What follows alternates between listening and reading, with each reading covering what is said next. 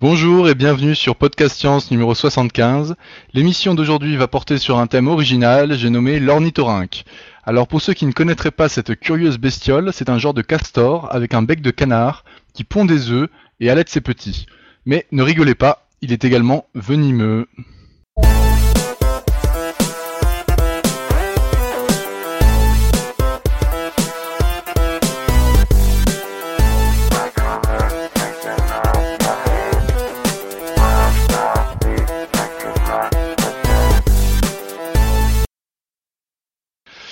Bonjour à tous, donc c'est Franck qui vous parle pour vous présenter Podcast Science. Euh, c'est un dossier un peu spécial aujourd'hui, Alan n'est pas là, euh, mais on est avec euh, Hélène et Marco. Salut Hélène. Salut. Et Marco, donc t'es là. Je suis là, bonsoir à tous. Ouais, effectivement, c'est un dossier historique ce soir, puisque c'est la première fois que, qu'un dossier de podcast science se déroulera sans Alan. Donc on le salue bien. Par contre, euh, il est en vacances. Hein, il a des vacances euh, très méritées, je pense. Euh, voilà, donc ça sera un numéro exceptionnel ce soir. Ouais, exactement. Et donc je crois que tu vas en profiter pour nous parler donc de l'ornithorynque. Mais avant que tu commences, on voulait revenir sur le fait qu'on a changé brutalement le programme parce que bon, le dossier sur Internet au Finonimus était pas tout à fait prêt. Et donc il sera reporté, il sera reprogrammé plus tard, euh, ça devrait plus trop tarder. C'est ça, Hélène? Oui, bah, euh, on va le finir tranquillement, qu'il soit bien, bien propre, et puis euh, on va le remettre. Mais enfin, faut pas s'inquiéter, il va arriver. ok, d'accord. Bien, et eh ben écoute Marco, moi j'avais une question juste pour te lancer, c'est est-ce que l'ornithorynque fait le café également? Euh, je sais pas, faudra demander le jour où t'en rencontreras un. Moi, j'en ai jamais vu en vrai pour l'instant. En photo alors. Bon, allez, c'est parti, on y va. Donc aujourd'hui, ben, nous allons parler de, de l'ornithorynque, donc qui est un animal très très étrange, comme nous allons le voir. Euh, il est connu de, son nom technique euh, par Ornithorhynchus anatinus.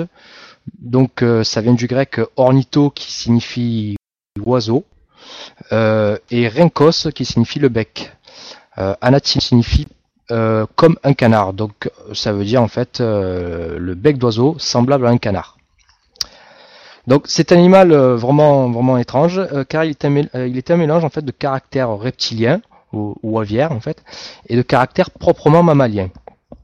Et le comble c'est que ce, fameux bec de canard euh, entre guillemets hein, bec de canard parce qu'on verra que ce n'est pas vraiment un, bec de canard. Hein. Donc ce bec de ce fameux bec de canard euh, suggéra en premier que l'ornithorynque avait des caractères non mammaliens.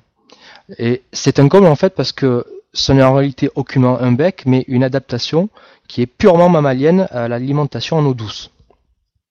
D'accord. Donc le premier à décrire en fait euh, l'ornithorynque, ce fut un Anglais qui, qui s'appelle George Shaw. Euh, et cela s'est fait en fait dans un contexte euh, historique où, où, les navigateurs se faisaient souvent escroquer par, par les empires chinois qui avaient pour habitude de leur refourguer des, des fakes en fait qui étaient faits de, de têtes ou de troncs de singes coller à, à des parties arrière de poissons. Et que et donc on peut facilement comprendre en fait la, la réaction de, de George Shaw euh, lorsqu'il s'est présenté pour la première fois devant un ornithorynque euh, il a cru que c'était un fake. Bah, en fait, il, a dit, voilà, euh, ici, là je vais le citer, il a dit de tous les mammifères connus jusqu'ici, il me semble être le plus extraordinaire par son anatomie, dans la mesure où il présente un bec ressemblant parfaitement à celui d'un canard, greffé sur une tête de quadrupède. La ressemblance est si poussée qu'à première vue elle fait penser à une préparation truquée. Voilà, et, à l'époque, beaucoup de naturalistes en fait euh, anglais comme lui crurent également au début à une farce en voyant l'ornithorynque pour la première fois. Donc ce, fameux bec en fait a, suscité beaucoup euh, beaucoup d'étonnement, euh, mais la partie arrière de, de l'ornithorynque est, stupéfiante elle aussi, hein, sûrement encore plus, euh, car l'ornithorynque possède, comme les reptiles, un cloaque, c'est-à-dire en fait un, orifice unique par lequel s'opèrent toutes les fonctions liées à l'excrétion et, à la reproduction. Donc cela, contrairement aux mammifères, hein, qui Comment t'as appelé ça, ça, a coupé, excuse-moi Marco, l'orifice un, un, cloaque. Un cloaque, d'accord. Un cloaque, donc c'est euh, c'est l'organe euh, sexuel en fait des, des, des reptiles. Euh, les mammifères, eux, en fait, ont, ont deux orifices distincts hein, pour, pour les processus de reproduction et d'excrétion. Donc pour ça, je pense qu'il n'y a pas de problème, pas besoin qu'on fasse de dessin. Il y a un anus et un vagin. Voilà, par, exemple. Donc ça, c'est chez les mammifères. Chez l'ornithorynque, tout comme chez les reptiles, euh, il y a un cloaque. Donc cela explique en fait l'origine euh, du nom de la famille des, des ornithorynques, qui est les, les monotrèmes, la famille des monotrèmes, car ce nom en fait euh, signifie un seul trou, tout simplement. D'accord. Voilà, donc il y a qui appartient à la famille des monotrèmes aujourd'hui, il y a l'ornithorynque et puis il y a aussi l'échidné. Pardon, pas facile à dire. Les équidnés Les échidnés, oui. Donc euh, qui, euh, qui appartiennent à la même famille. Donc on va se pencher maintenant en fait au niveau de, de l'anatomie interne.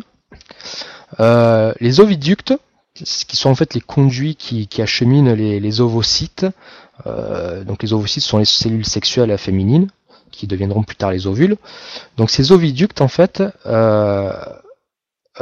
c'est l'équivalent, c'est l'équivalent des, des trompes de Fallope chez les mammifères. Voilà, donc peut-être que vous connaissez mieux les trompes de Fallope. Euh, Ouais, moi ça me dit quelque chose. Voilà. Donc euh, chez chez les chez l'ornithorynque, ça s'appelle les oviductes. Et ils se réunissent pas en, en, en, en utérus comme c'est le cas chez les mammifères, mais en fait ils gagnent séparément le tube. Donc euh, tout comme c'est le cas chez les oiseaux, quoi? Excuse-moi, ça a coupé encore. le, ah ça a coupé, excusez-moi. Donc c'est- c'est- ils gagnent séparément le tube cloacal. D'accord. D'accord? Euh, aussi, donc, comme c'est le cas chez les oiseaux, euh, l'ovaire droit des femelles ornithorynques est devenu rudimentaire, euh, si bien que tous les ovules en fait se forment dans l'ovaire gauche. Ok. Donc ces caractéristiques étaient très très troublantes pour euh, pour les biologistes de l'époque, euh, d'autant plus que nous sommes avant Darwin et que les animaux sont considérés comme appartenant à des catégories statiques. euh, qui peuvent pas euh, qui peuvent pas représenter- euh, en fait présenter des caractéristiques intermédiaires. Là, C'est ce qu'on croyait à l'époque. Euh, les marsupiaux, qui sont également d'Australie, comme l'ornithorynque, euh, avaient déjà porté un sérieux coup en fait à, à ce que l'on croyait être une caractéristique des, des- des mammifères, Hein, puisque les, euh, les marsupiaux, donc euh, contrairement aux mammifères placentaires, l'embryon en fait termine sa croissance dans une poche ventrale. Ouais. Ouais, donc, euh, euh, donc euh, à cette époque-là survient d'un coup l'ornithorynque euh, et son anatomie qui, qui suggère donc que, que quelque chose d'impensable pour les mammifères, hein, c'est la ponte 2. Donc je dis bien suggère hein, parce que euh, à l'époque où, où le premier ornithorynque avait été trouvé, donc c'était un ornithorynque mort, hein, où il avait été trouvé, en fait on n'avait pas trouvé deux. Donc c'est pour ça que j'employais le terme suggéré. À ce moment-là on ne savait pas encore. Donc, en dehors des traits euh, liés à la reproduction, euh, et puis quelques autres traits qu'on verra juste après, hein, euh, paraît pourtant être un mammifère euh, parfait, puisqu'il possède une fourrure complète, qui est, qui est donc une caractéristique anatomique euh, typique des mammifères. Euh, mais il possède, il possède aussi un seul os à la mâchoire inférieure, qui est le dentaire, et c'est osselé dans l'oreille moyenne. D'accord, donc vous vous souvenez peut-être le- euh, l'émission qu'on avait fait sur euh, sur l'évolution de, de l'audition chez, chez les vertébrés. hein. Donc euh, les, les mammifères, contrairement aux reptiles, hein, les mammifères ont trois osselets hein, dans l'oreille moyenne et la mâchoire inférieure est fait de d'un seul os qui est le dentaire, contrairement aux reptiles où ils ont plusieurs euh, plusieurs os et leurs oreilles euh, possèdent euh, un seul os. Oui, oui, je me rappelle. ouais. Voilà. Donc pour ça, Donc- vous pouvez consulter le dossier sur euh, l'histoire évolutive de l'audition chez les vertébrés. Donc tu avais parlé Voilà. de ça. Exactement. Donc malgré tout, euh, même en dehors du système de reproduction, euh, l'ornithorynque possède des caractéristiques reptiliennes, en particulier euh, un os interclaviculaire au niveau de, le- de l'épaule. Donc bon, ça c'est un os que, que possèdent les reptiles, mais que n'ont pas les mammifères. Et puis il a également aussi la démarche d'un reptile. Ouais, un os interclaviculaire. Bon, bah, c'est- c'est- ça se trouve au niveau de l'épaule. Bon, on va pas s'étendre dessus, euh, ça sera pas pertinent. hein. Mais bon, c'est ju- juste à retenir que c'est un os qui est typique des reptiles et qu'on ne trouve pas chez, chez les mammifères. D'accord. Voilà. Et puis il a également aussi la démarche d'un reptile, euh, puisqu'il a des pattes euh, situées sur le côté du corps et non pas en dessous. Ok. Voilà. Donc il Donc, avance euh, en, en bougeant les deux pattes du même côté en même temps, c'est ça? Voilà, ouais, il a, il, il, il a euh, les deux. Oui, c'est ça, ouais. Ouais, ce que parce veux les- dire. il- ouais, je crois que la démarche change entre les reptiles et les mammifères à ce niveau-là, ouais. Ouais. Ok. Donc, euh, ben, à l'époque, en fait, tous les grands biologistes euh, étaient fascinés en fait pour pour cet animal, ben, justement à cause de ce mélange euh, fantastique de caractéristiques. hein. Et puis, des débats commençaient en fait à se centrer autour de de sa reproduction, euh, parce que comme je l'ai dit donc tout à l'heure, aucun nœud avait été retrouvé. Donc, euh, il y a une possibilité en fait qui se dégageait avec chacune des défenseurs célèbres. Euh, il y avait par exemple euh, une première une première possibilité qui qui était menée par l'allemand Meckel et le français Blainville. Alors là aussi Meckel, peut-être ça vous rappelle quelque chose. Meckel, on avait parlé aussi dans le dossier sur sur l'évolution de l'audition. Donc c'est le il a donné son nom en fait au cartilage précurseur de la de la mâchoire qui se Aïe. forme euh, pendant le développement de l'embryon, Euh, le cartilage de Meckel en fait. D'accord. Donc euh, voilà, donc Meckel et, et, et Blainville en fait, euh, pour eux, l'ornithorynque était quand même vivipare. Alors on va peut-être rappeler les définitions de vivipare, euh, ovipare. Donc vivipare en fait, c'est que l'embryon euh, se développe à l'intérieur de la mer. Donc euh, l'être humain est un animal vivipare. hein. Euh, ovipare, c'est l'embryon qui se développe euh, dans un nœud hors de la mer. Donc Mhm. euh, poule par exemple. hein. Et puis il y a ovovivipare. Donc là, c'est l'embryon qui se développe dans un œuf, dans- un œuf, mais à l'intérieur de la mer. Donc par exemple, euh, il y a euh, il y a le requin qui est, qui est dans ce cas-là. hein. D'accord. Voilà, puis, Et pour les marsupiaux, c'est vivipare, on considère? Euh, oui, c'est vivipare parce que l'embryon en fait se, bon, se, se développe à l'intérieur de la mer. hein. Il n'y a pas y a, y a pas d'œuf quoi en fait. D'accord. Donc c'est vrai qu'il termine sa croissance dans une poche euh, dans une poche ventrale, mais euh, mais surtout il y a, y a, y a pas d'œuf quoi. D'accord. Voilà, donc euh, donc pour euh, Meckel et Blainville, en fait, l'ornithorynque était vivipare. Donc euh, donc pour cela, en fait, pour eux, on, on retrouverait donc jamais deux, en fait, puisque ça faisait donc pour eux l'ornithorynque était un mammifère ordinaire. quoi. Euh, D'un autre côté, il y avait aussi l'anatomiste euh, euh, anglais Richard Owen et euh, Everard Home. Everard Home, c'est Everard Home, pardon, ce fut le premier en fait à décrire en détail l'ornithorynque en 1802. Et donc pour ces deux, l'ornithorynque était ovovivipare. Et donc si on n'avait pas retrouvé d'œufs, c'était parce que ben, ces œufs se dissolvaient dans le ventre de la femelle. Et enfin, il y avait une dernière équipe, une équipe franco-française, hein, Cocorico, euh, qui était menée en fait par les évolutionnistes euh, Lamarck et euh, Étienne Geoffroy de Saint-Hilaire.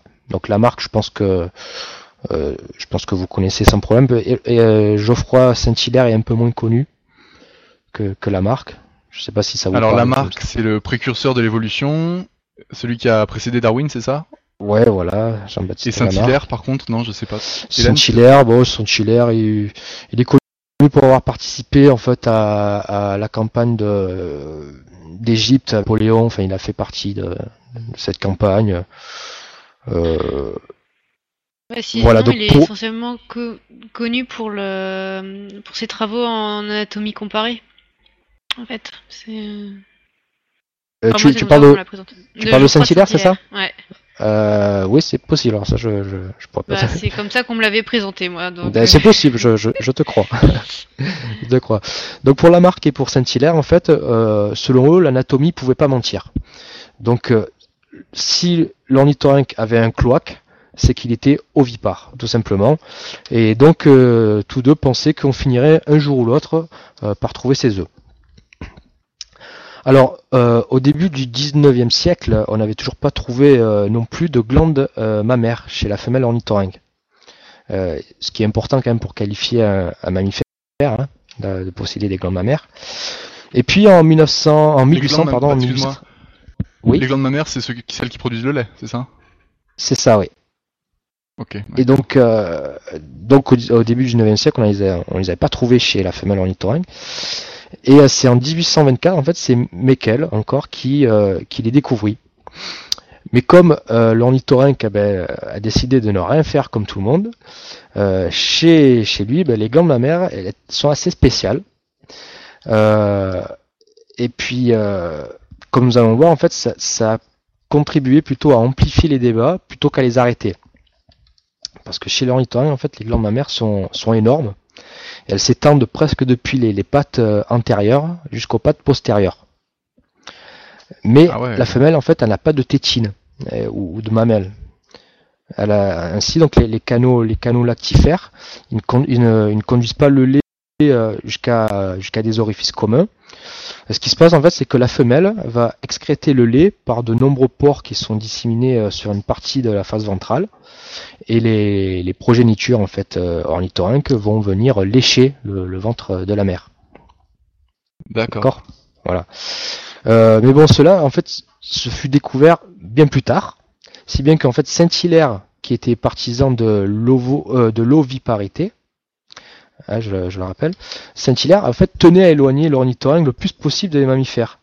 Et donc, il, soutenait donc que les glandes euh, découvertes par Meckel ben, n'étaient pas des, organes mammaires, euh, mais c'était l'homologue des glandes odoriférantes qui, figurent en fait sur le, flanc des, des musaraignes et de la même façon euh, servirait en fait à des- des substances pour attirer les mâles.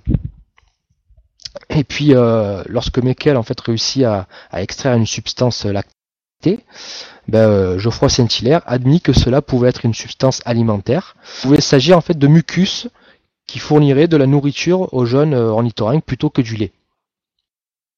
Ah, il voulait pas dire lait puis, ça voulait dire mammifère. Oui, voilà, c'est ça, exactement. Ouais. Tu vas voir, on va y venir justement. Et euh, c'est en fait un, un jeune biologiste britannique, donc euh, qui s'appelait euh, Caldwell, qui résolut l'énigme en 1884. Donc notez bien la date, 1884.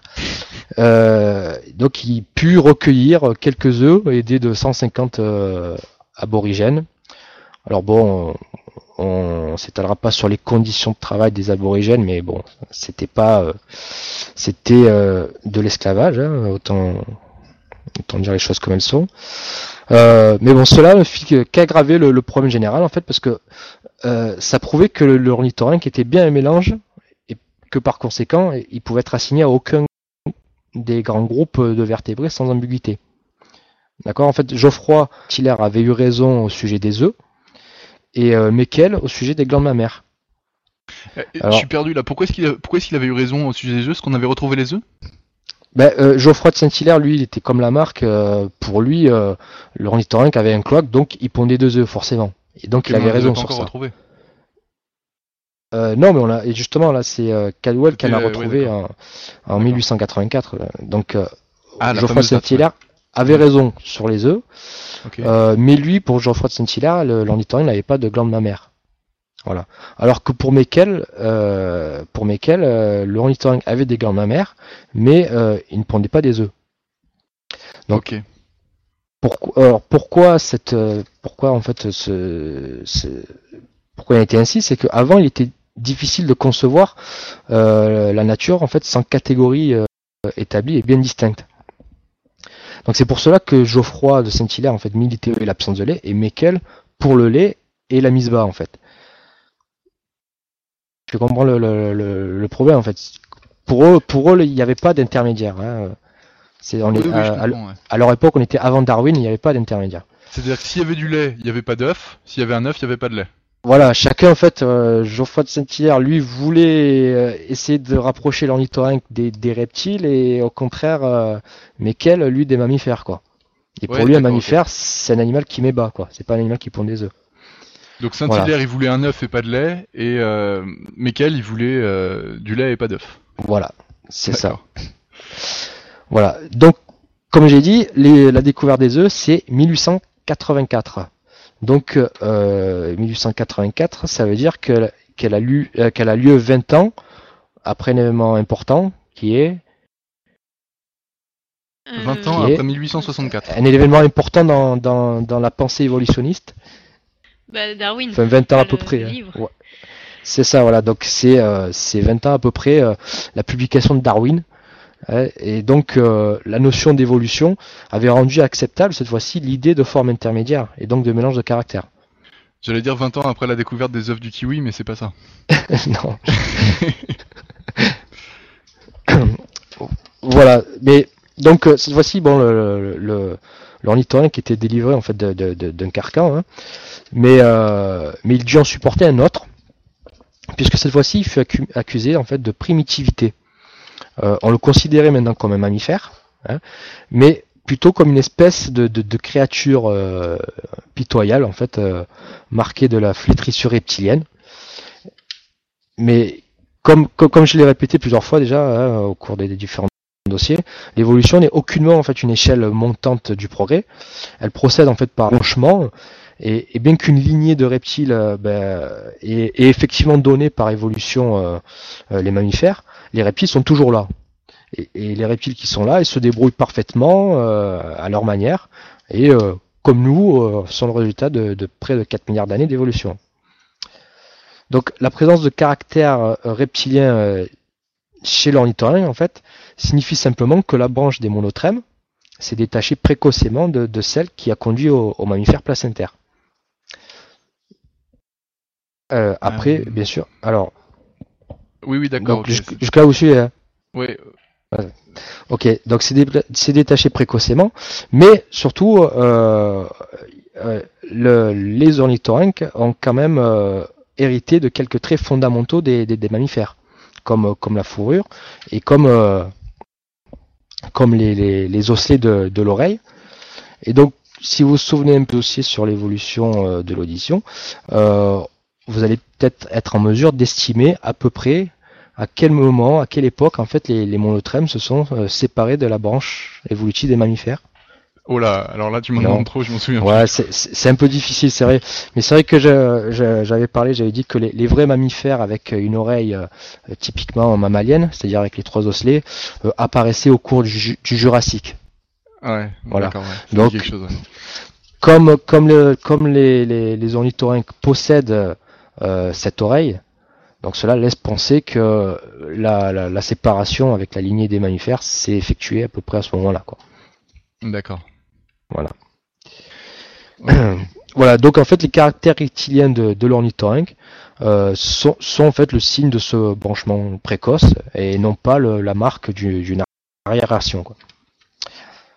Donc si on met de côté en fait ce mythe de la primitivité, on peut alors mieux apprécier euh, les, les, élégantes adaptations de l'ornithorynque et puis reconnaître en fait son organisation anatomique qui est performante. Alors il faut distinguer euh, les adaptations qui sont propres aux mammifères et puis celles qui sont particulières à l'ornithorynque. Donc dans la première catégorie, on en a parlé déjà, hein, on trouve la fourrure hein, qui protège l'ornithorynque des, eaux qui sont souvent froides euh, dans son milieu.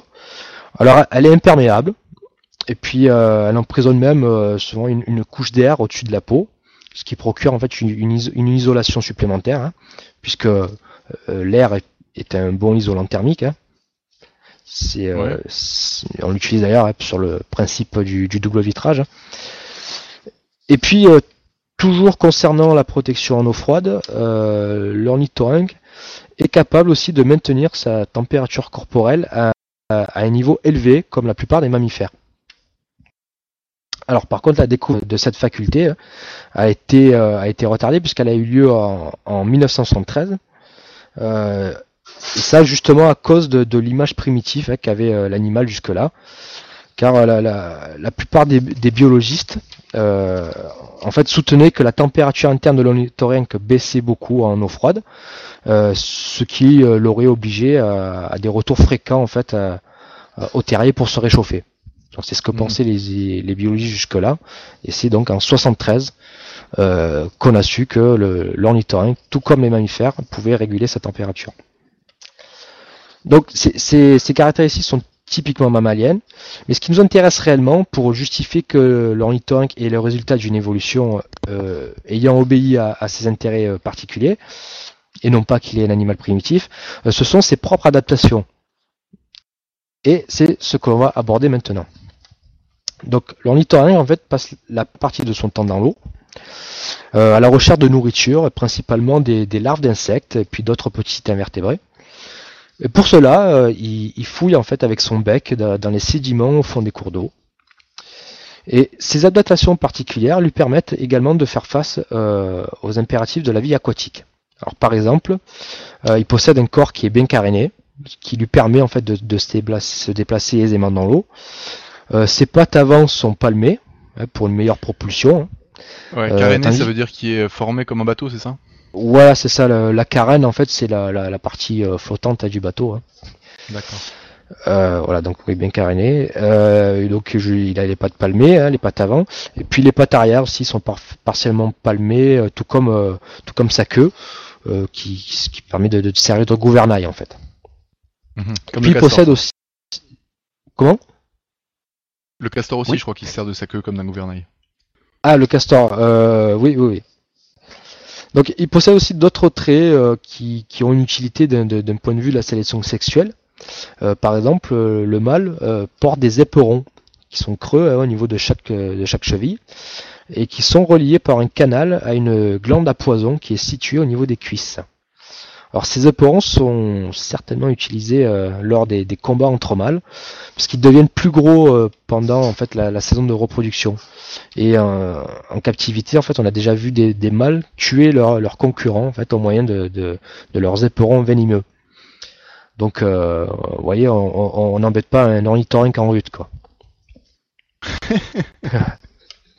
voilà, et, au passage, c'est ce qui fait aussi de, de l'ornithorynque euh, l'un des seuls euh, mammifères venimeux. Il y a, c'est pas le seul, il y en a d'autres, il y a quelques espèces de musaraignes aussi, mais il n'y en a pas beaucoup de, mammifères venimeux. La musaraigne, c'est venimeux? Certaines espèces de musaraignes, ouais. Ah merde, je savais pas, je ferais gaffe.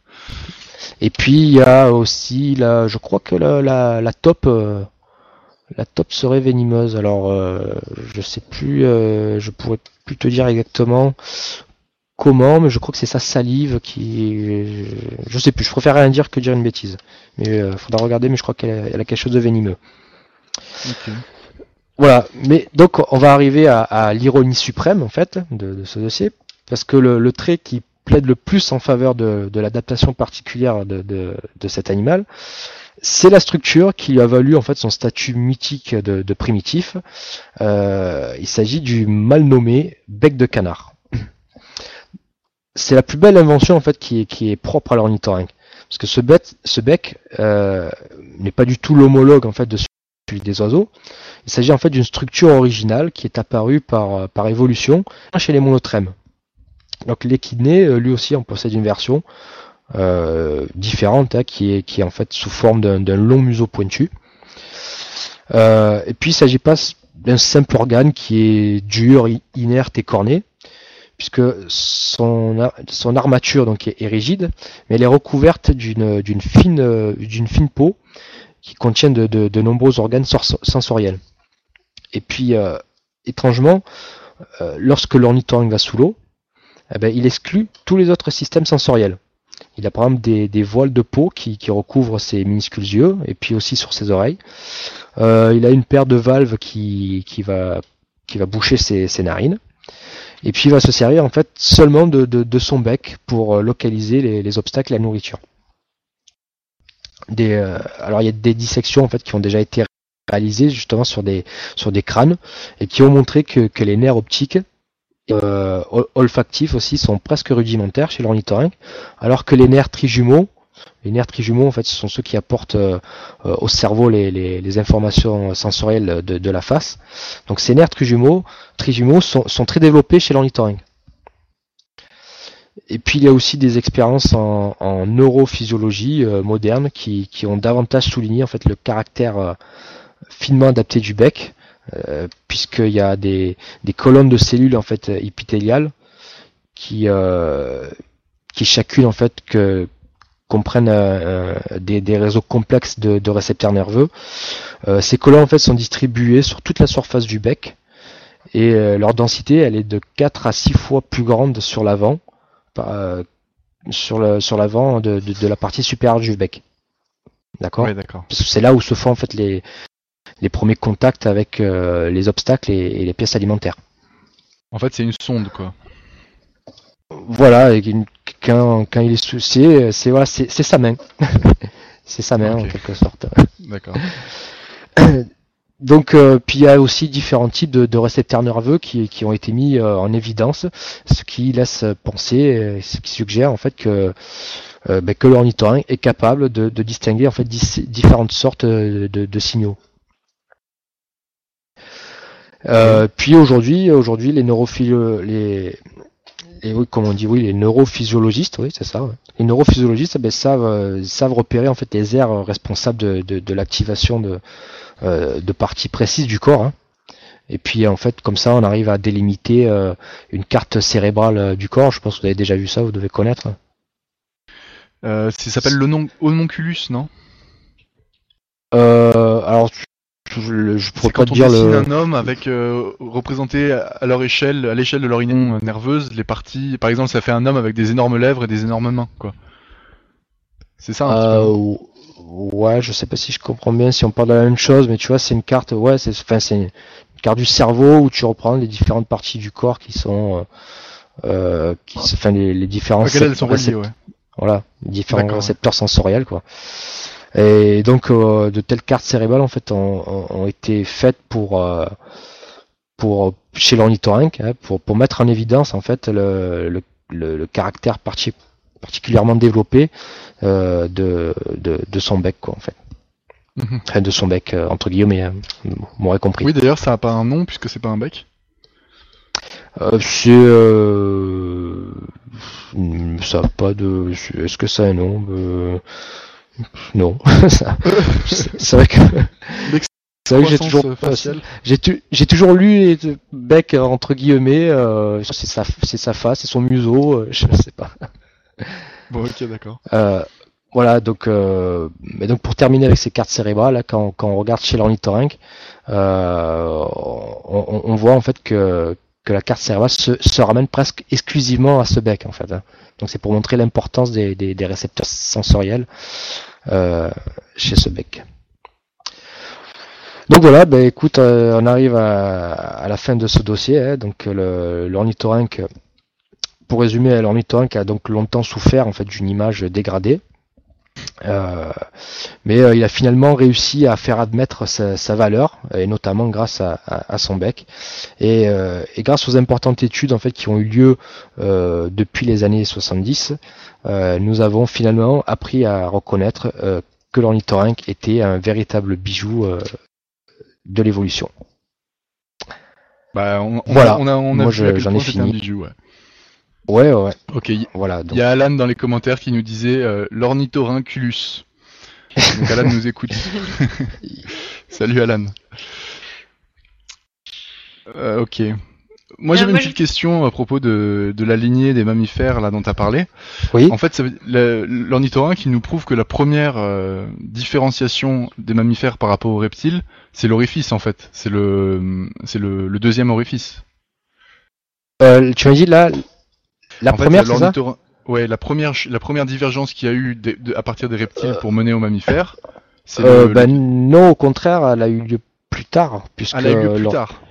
puisque l'ornithorynque, lui, a toujours son cloaque, alors qu'il a déjà, euh, il a déjà les osselets, il a déjà la, la mâchoire euh, ah composée du dentaire, il a déjà la fourrure. Donc, D'accord, je comprends. Et donc la première, finalement, qu'est-ce que c'est La première, on sait ou pas? La première divergence, bah, euh, la première c'est, euh, c'est, ce serait difficile à dire aussi puisque c'est pas justement l'évolution, c'est pas une, une, une lignée directive.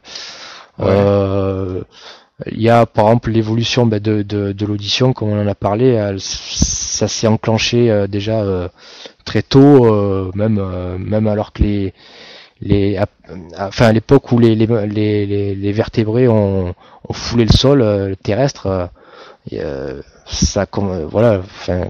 oui, je comprends. Mais donc ça veut dire qu'en fait, l'ornithorynque n'est pas un de nos ancêtres, pas plus que les reptiles en fait. L'ornithorynque n'est pas un, de nos ancêtres, non. alors on a un ancêtre commun par contre. Ouais. Et cet ancêtre commun avec l'ornithorynque, c'est le même ancêtre commun qu'avec les reptiles, du coup. Euh, euh, non, non, euh, non, non, c'est pas le, c'est pas non, non, non. Euh, pourquoi, pourquoi, pourquoi tu verrais un ancêtre commun Avec les Euh, en fait, j'ai dessiné un petit arbre en fait. Donc sur l'arbre, il y a les reptiles. Oui. L'ornithorynque, il s'est séparé de cet arbre à une date donnée avec les reptiles. Cela, on est d'accord. Oui. Et la branche sur laquelle on est nous, elle s'est séparée avant celle de l'ornithorynque. Ben, en fait, euh, pour imaginer, imagine, euh, t'as, t'as les reptiles, t'as un certain groupe de reptiles chez lesquels se, se passent des transformations, comme, ben, comme on l'a dit, comme l'évolution euh, de, de l'oreille, et puis, euh, et l'ornithorynque est- serait à, à la, donc imagine la, la, la lignée qui part vers les mammifères, euh, euh, les mammifères placentaires, euh, l'ornithorynque serait euh, à la base de cette lignée, quoi. Euh, il s- on veut dire, donc, les notre monotrèmes, les monotrèmes seraient l'ornithorynque. là. Oui, d'accord. ok.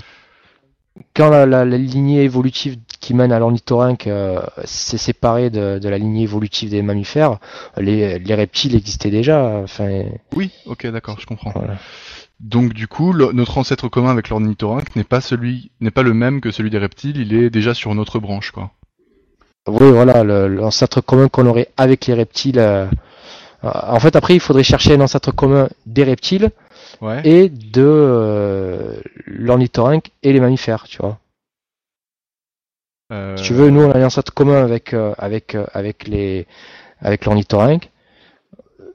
Hop, on est, on va dire, un groupe frère euh, sur, par rapport à cet ancêtre commun. Et cet ancêtre commun a un ancêtre commun avec les reptiles. Voilà. Oui, ok, ouais. Ouais, je te rejoins, je suis d'accord. J'ai compris, ok. D'accord. Euh, moi, je voudrais ajouter, enfin, il y a un, un commentaire de Georges qui dit euh, J'adore, finalement, on comprendrait que l'évolution est conduite à Europe Écologie Les Verts. C'est des histoires mammaires, que la fourrure pose des problèmes et qu'il y a des prises de bec. Bref, c'est un peu le bordel dans la phyogénétique comme en politique. ah, c'est bien Et- trouvé. Ouais. Bravo à- À Georges, ça c'est bien trouvé. Et sinon, j'ai regardé vite fait là, ces histoires de taupes euh, euh, venimeuses. En fait, euh, effectivement, les- la taupe est venimeuse. C'est la, elle a des toxines dans, dans sa salive pour euh, Ah paralyser les vers de terre. Ah oui, voilà, c'est ça. C'est ça, ouais. ouais il me semblait que c'était dans ce salé, mais j'étais plus sûr, donc euh, Bah, c'est ce que dit paralyser. Wikipédia. Après, euh, Ok, ok. Bon, bah écoute, euh, euh, on a fait le tour, je crois, pour euh, l'ornithorynque. On va passer à la suite maintenant.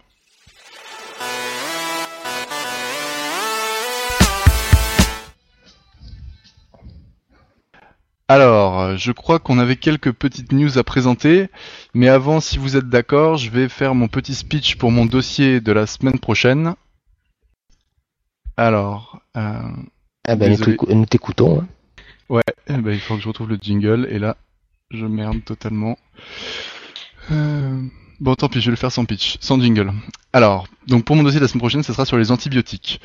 Quels moyens utilisez-vous pour échapper à vos prédateurs? Pas au figuré, euh, je ne parle pas de vos techniques habituelles pour déjouer les plans machiavéli- machiavéliques de votre patron qui veut vous faire faire des heures sup, mais bien à vos prédateurs qui en veulent à votre peau. Virus, bactéries, champignons et autres vers d'intestin. Ils sont nombreux et si vous n'y prenez pas garde, ils ne feront qu'une bouchée de votre fragile enveloppe charnelle. Alors comment se défendre? Rester à l'affût en scrutant dans le reflet des vitrines si une bactérie ultra virulente ne vous a pas pris en chasse quand vous allez chercher votre pain? Impossible, ces fourbes microbes sont partout et peuvent aller jusqu'à l'apparence de votre boulangère pour mieux vous sauter au cou quand elle éternue.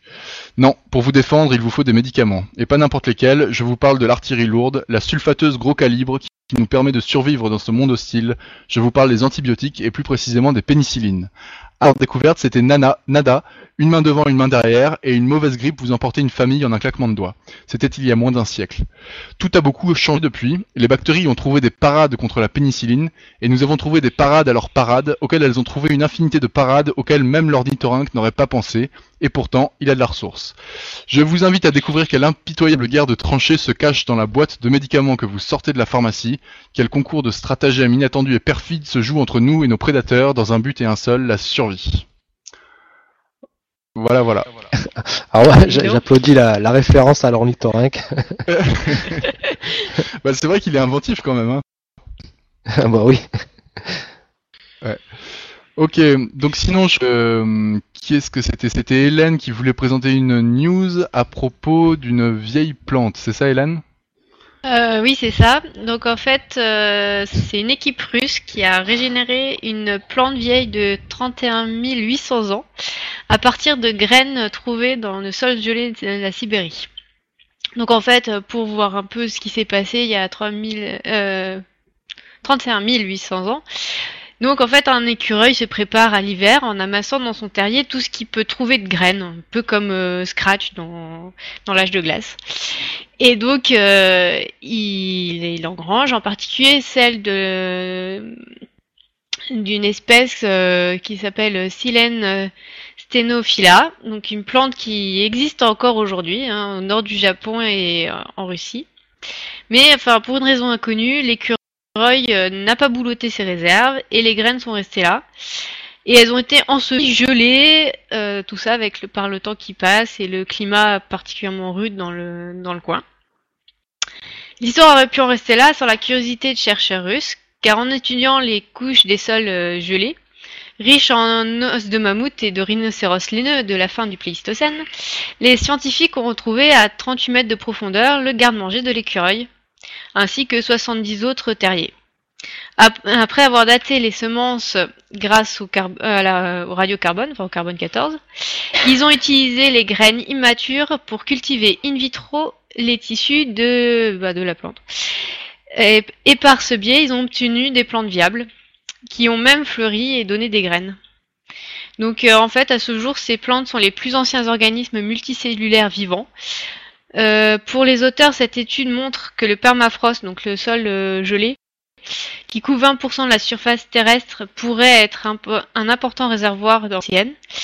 Et à noter aussi que jusque-là, la plus ancienne graine ayant germé, c'était euh, Mathusalem, qui datait de 2000 ans seulement. Donc voilà. Euh... donc là, ils ont battu Donc ils ont refait pousser des, des, des, plantes à partir de graines qui dataient de, de 32 000 ans quasiment. de ce que j'en ai compris, ils ont récupéré les tissus qu'ils ont mis, enfin ils n'ont pas vraiment fait germer la graine comme euh, on fait habituellement. Oui, ils ont fait une culture cellulaire et ils ont reformé des, tissus quoi. D'accord. C'est pas tout à fait Jurassic Park, mais pas loin quoi. Voilà. Mais euh, ah. de toute manière, euh, même sans les sols gelés, il y, a, un grand projet. Je sais plus où c'est, je crois que c'est en Scandinavie, un réservoir de graines pour euh, garder de la, diversité en fait. C'est bien stocké, bien au frais. Donc euh, les, propriétés conservatrices du froid sur les graines sont connues depuis un certain temps. Voilà. Ok. Ok, euh, je vois que Marco, tu avais une news aussi euh, oui, j'avais relevé une news aussi, donc c'est en fait que à partir à partir d'aujourd'hui en fait, c'est Arte Hein, la chaîne Arte qui, propose en fait 12 missions euh, d'observation hein, pendant le printemps. Euh, en fait, ce sont les scientifiques qui font appel au, grand public pour, pour collecter en fait diverses données sur, sur la biodiversité. Donc ça s'appelle en fait de la science participative hein, ou la science citoyenne. C'est plus courant dans les pays anglo-saxons que, que chez nous, euh, mais bon, ça, ça prend son essor en France. Euh, en Suisse, j'en sais rien d'ailleurs, au passage. Euh, et donc en fait, Arte euh, propose sur son site web et pendant trois mois des, des, missions en fait pour aider les scientifiques à mieux comprendre l'évolution des saisons avec le, réchauffement climatique. Et la première de ces missions, en fait, va consister à demander aux, agriculteurs et aux petits curieux ou autres hein, de, de, se pencher en fait sur sur les sur les lombriques euh, qui sont en fait des indicateurs de, la bonne santé des sols. Donc avec un peu de d'eau moutardée sur le sol, hein, on peut faire sortir les, vers de terre. Les lombriques, ouais, ça a coupé. Ouais, les, les lombriques, tout à fait. Et donc euh, relever le, nombre et puis la, taille en fait de, de, ces bestioles. Et l'objectif en fait c'est de réaliser une nouvelle carte de France des, des vers de terre pour en savoir plus en fait sur l'état de santé des sols. Alors euh, à condition bien sûr que qu'on respecte le, protocole hein, de, chaque mission, hein, comme tout bon scientifique qui se respecte. Euh, ce sont des protocoles qui sont simples et qui sont présentés en fait sur le, site d'Arte, qui est missionprintemps.arte.tv, donc mission avec un S, printemps, donc avec un S aussi attaché, point TV. Et donc voilà, donc d'ici juin en fait les, amateurs de nature pourront euh, surveiller la feuillaison du noisetier, euh, pister des lézards, euh, enregistrer le chant du coucou, observer les papillons.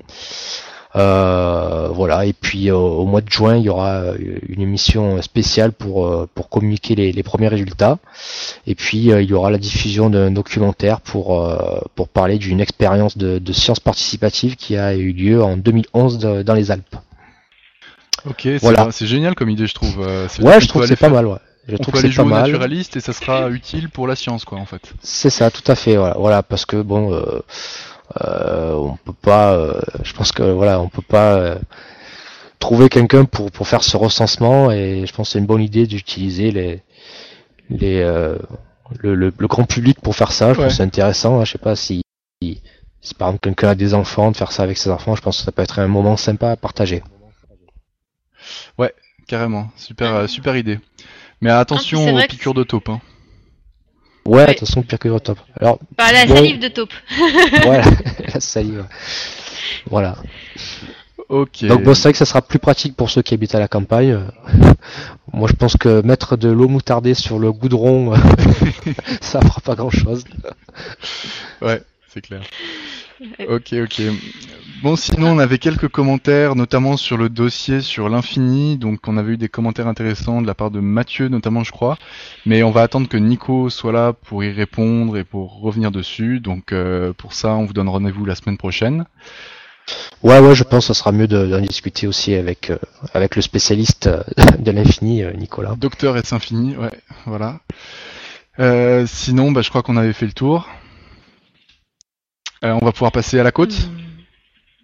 Hmm. Oui, allez.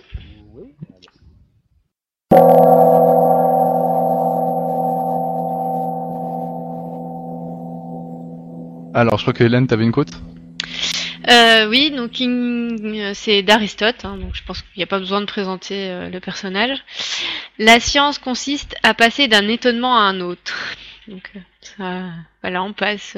Ouais, et avec l'ornithorynque, on était servi, ouais. Voilà, et on passe d'un épisode à un autre à chaque fois, c'est étonnant.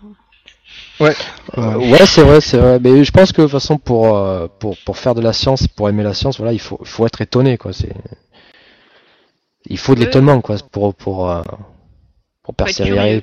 Ouais, il faut être curieux, et voilà. Mais la curiosité découle certainement de l'étonnement aussi.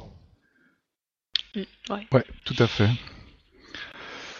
Et euh, ouais, toi Marco, t'avais une, une côte aussi?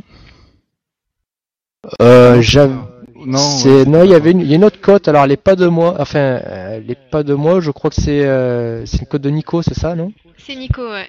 C'est Nico qui avait rajouté la côte, oui. Euh, elle est tirée en fait du film Dogma. Donc en fait, euh, elle est, elle dit, euh, elle me fait, elle me fait rire moi, déjà. Elle dit Dieu a le sens de l'humour. La preuve, regardez les ornithorynques. Ouais, c'est clair. Mais bon, d'un autre côté, ouais, c'est un peu anti. Euh, c'est le contraire de ce qu'on a dit, quoi. Finalement, c'est l'évolution qui a le, qui a le sens de l'humour, quoi. Mais bon. Oui, oui, bien sûr, mais bon, c'est. Je pense que pareil, le, film Dogma euh, euh, parle. Je sais pas si vous l'avez vu d'ailleurs. Moi, je l'ai pas vu, non, en fait. Non, bon, c'est sur le thème de bon de, de, de la religion, mais c'est euh, c'est sur, l'humour. Hein, c'est pas pour dire, euh, oui, il est, Dieu, ouais, ouais, il existe un Dieu, voilà. Ouais en même temps, pour sortir une telle phrase, euh, faut avoir un certain sens de l'humour déjà. Bon ouais, la phrase montre très bien déjà que c'est sur le sens de l'humour, mais ouais, c'est, je, la trouve, je la trouve géniale, moi, en tout cas, et elle colle parfaitement au sujet. Ouais, tout à fait. Voilà. Mais donc ouais, au passage, si euh, si si t'as l'occasion de voir Dogma, euh, Franck. ouais, ça parle de quoi en fait Je connais, je connaissais pas. Euh, c'est euh, c'est c'est comment dire que je m'en souvienne t'as euh, euh, des sortes de d'anges en fait qui sont envoyés sur terre euh, euh, qui alors t'as je sais plus ils ont une mission mais je crois que t'as as des, des des anges mauvais des anges bons si je me souviens bien parce que je l'ai vu il y a hyper longtemps quoi il a hyper longtemps euh, et puis bon voilà c'est ça tourne autour de la religion hein, quand même hein, sur sur le thème, c'est un peu une sur le thème de l'humour, hein, bien sûr. C'est un film comique hein, avec. Oui, oui. D'accord, ok. On a George X McKee qui nous dit un top de la potacherie. Ouais. C'est ça, ok. Voilà. Bon, bah j'y penserai, ouais, si j'ai l'occasion de le voir, j'irai voir ça. Mais euh, ouais, voilà. Et puis si tu si tu veux voir un, très bon film documentaire sur euh, euh, sur sur la religion et si tu veux vraiment rigoler un bon coup, il faut que tu regardes Roligolo ou Roligulus en anglais en fait. Déjà le titre est marrant. Ouais ouais mais je crois que franchement j'ai j'étais mort de rire tout le long quoi. C'est c'est excellent. Ok, bah j'y penserai. Roligolo et Dogma, ça marche. Voilà. Bon, bah écoutez, je crois qu'on a fait à peu près le tour de ce qu'on voulait dire. Ouais, il y, a Alan qui fait son, euh, qui, qui peut pas nous laisser tranquille. Il a mis une, euh, news. Ah, ah, mais il a bien fait. Et eh bah ouais, on va la, on va la faire. Qui c'est qui s'y colle? Euh, Ah, c'est sur IBM. alors j'avais déjà vu ouais, cette news sur sur les, les, ordinateurs en fait. J'avais déjà vu. Euh, il y a quelques temps, ouais. Euh, ouais, ben je, je, je, me lance. donc c'est sur les ordinateurs quantiques du, du futur. Euh, donc en fait c'est les chercheurs d'IBM qui, qui ont euh, établi en fait un nouveau record. Euh, le, le, plus longtemps de décohérence dans un circuit d'ordinateur quantique. Euh, et donc c'est pas un exploit mince parce que si un jour ce temps s'allonge suffisamment pour un nombre de qubits assez grand, euh, une nouvelle ère technologie s'ouvrira. Euh, voilà, donc euh, à lire le dossier sur l'ordinateur quantique. Les, bits d'information des ordinateurs classiques sont simplement de, des nombres binaires que l'on peut. D'accord, en fait, je n'avais pas vu qu'il n'y avait pas la qu'il n'y avait pas le, la, la, news en entier. Mais euh, je crois pas que c'est ça. Moi, c'était sur le. Ils avaient fait tenir. En fait, ils avaient fait tenir euh, un bit euh, sur. Je crois que c'était 12 atomes. Si je me souviens bien. Ah oui, on en avait parlé, ouais, effectivement. Ouais. Mais ça, je suis pas sûr que ce soit la même. C'est. Ouais, non, c'est pas le même truc. Non, mais quand j'ai vu IBM, ordinateur quantique, je pensais que c'était la même chose. non, là, là c'était par rapport au temps de décohérence dans un circuit. Ok, bah c'est noté. Bon bah écoutez, je pense que si vous êtes d'accord, on va on va s'arrêter là. Euh, bah, c'était super intéressant, merci Marco. On se dit à la semaine prochaine. Donc euh, ça sera sur mon dossier sur les antibiotiques. Et puis bah voilà, c'était le premier dossier sans professeur Faune. On espère qu'il va vite revenir quand même. Il sera la semaine prochaine, on vous rassure. Ouais, il sera là. C'était euh, exceptionnel. Et puis il était pas loin. C'était sa semaine de vacances annuelle. ça le démangeait. Ok, bon bah écoutez, euh, on se dit à la semaine prochaine. On se dit euh, à la semaine prochaine, et puis bah, bonne, euh, bonne soirée à tout le monde. Ouais, à la bonne soirée, prochaine. ciao. Ciao. Salut.